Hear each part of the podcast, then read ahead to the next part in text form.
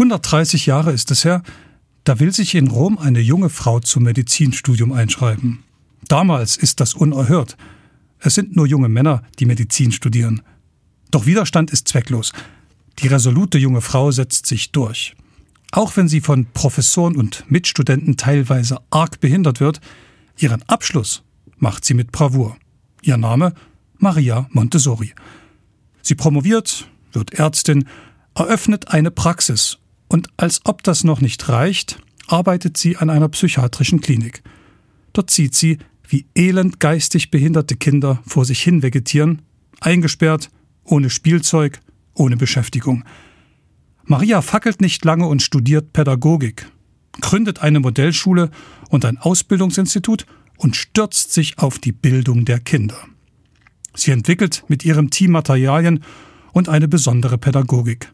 Darin sind sie so erfolgreich, dass nach ein paar Jahren ihre für nicht lernfähig eingestuften Kinder bei Prüfungen genauso gut abschneiden wie die sogenannten normalen Schüler. Ihre These Jedes Kind hat die Chance, sich normal zu entwickeln, wenn man seine Sinne anregt und es sich altersgerecht und frei entwickeln lässt. Maria Montessori entwickelt ihre Pädagogik ganz bewusst aus dem christlichen Menschenbild. Jeder Mensch ist einzigartig und ein Geschenk. Pädagogen sind bei ihr nicht diejenigen, die den Kindern sagen, was sie wie, wann und wo zu lernen haben, sondern werden zu Beobachtern und Begleitern der Kinder.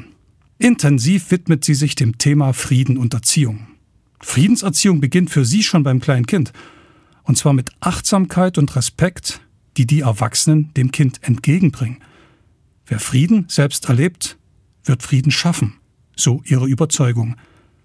Ein Kind, friedliebend, religiös und frei zu erziehen, ist für sie selbstverständlich. Heute arbeiten schätzungsweise mehr als 200 Grundschulen in Deutschland nach dem Konzept von Maria Montessori. Weltweit, so schätzt man, sind es mehr als 25.000 Einrichtungen in über 160 Ländern. Soweit Geschichte und Theorie. Aber wie sieht es aktuell an einer Montessori-Schule aus? Welche Erfahrungen gibt es da? Da passt es gut, dass die Montessori-Schule in Bautzen in diesen Tagen 25 Jahre alt wird. Und so nutze ich die Chance und spreche jetzt mit Steffi Hoffmann, die Schulseelsorgerin an dieser Schule ist. Hallo Steffi. Hallo Guido. Wie kam es vor 25 Jahren zur Gründung der Montessori-Schule?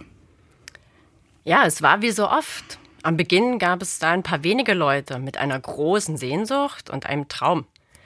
Ein Montessori-Kindergarten und ein Hort gab es in der katholischen Pfarrei St. Petri schon, also auch genügend positive Erfahrungen mit der Montessori-Pädagogik.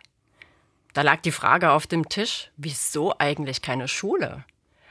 Und so war das Ziel schnell formuliert. In Bautzen soll es einen Lernort geben, in dem die Pädagogik aus dem Kinderhaus und dem integrierten Hort fortgeführt werden soll. Ein kleines Trüppchen aus engagierten Eltern setzte sich für diese Verwirklichung ein und ihre Ausdauer wurde am Ende belohnt. Seit 1998 gibt es nun die Montessori Grundschule im Stadtzentrum von Bautzen und in Trägerschaft des Bistums Dresden-Meißen. Welche besonderen Herausforderungen hat die Montessori-Pädagogik? Welches Menschenbild steht dahinter?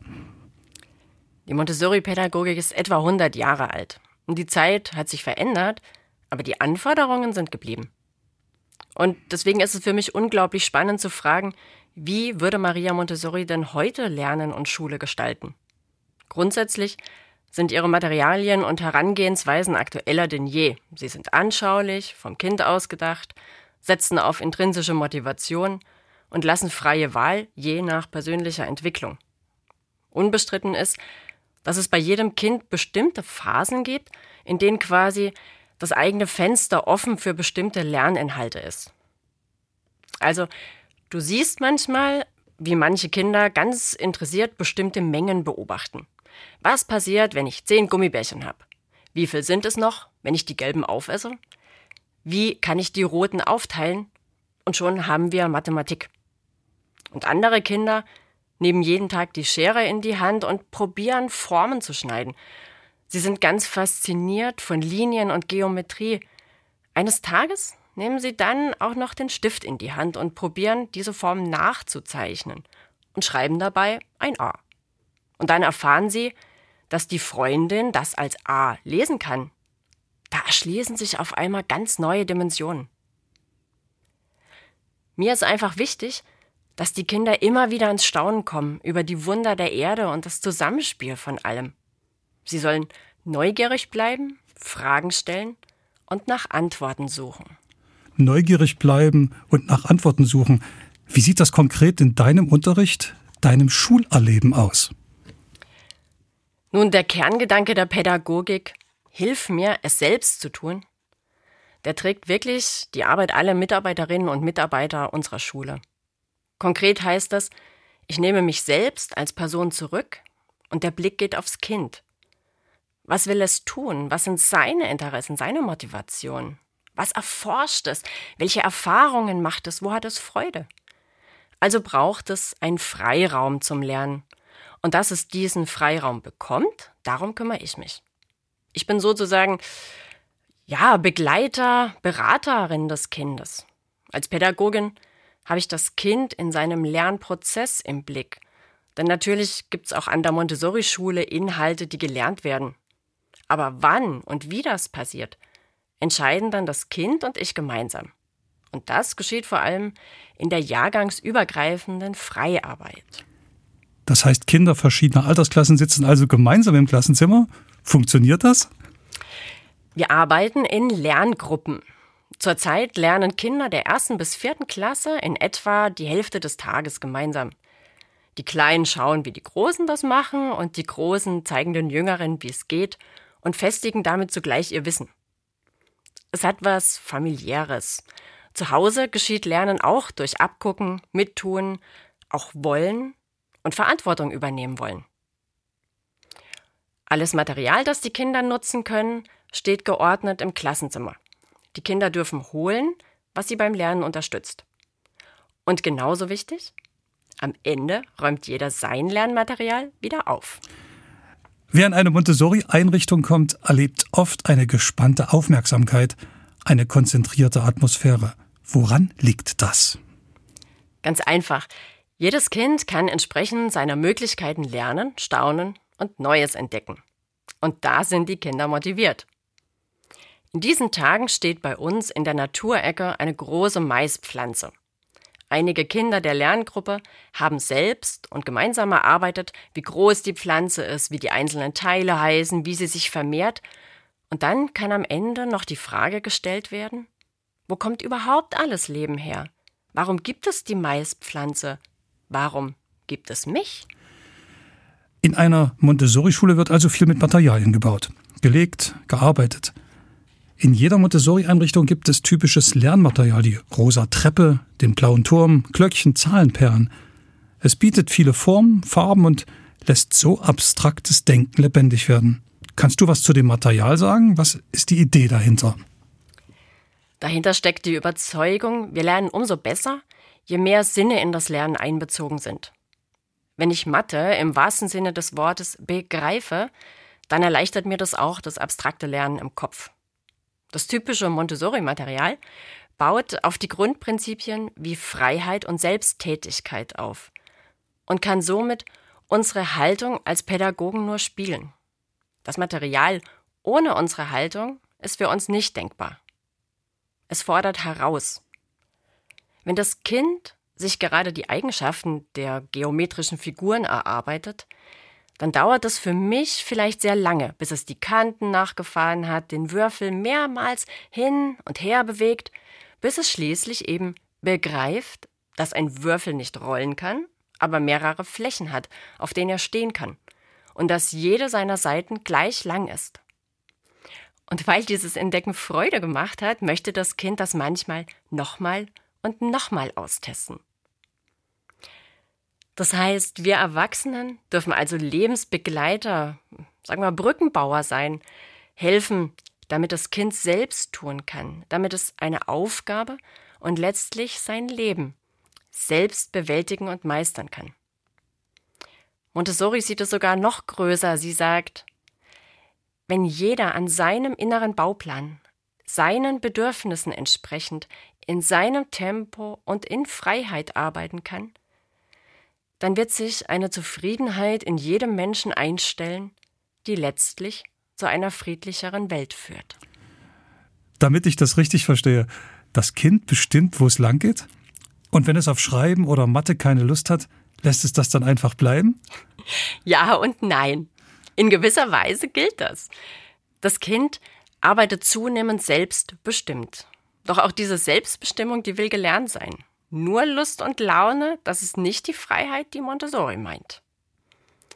Klar, bei manchen gibt es das Vorurteil. Ne? Die können hier machen, was sie wollen. Aber eigentlich ist es eher ganz im Gegenteil.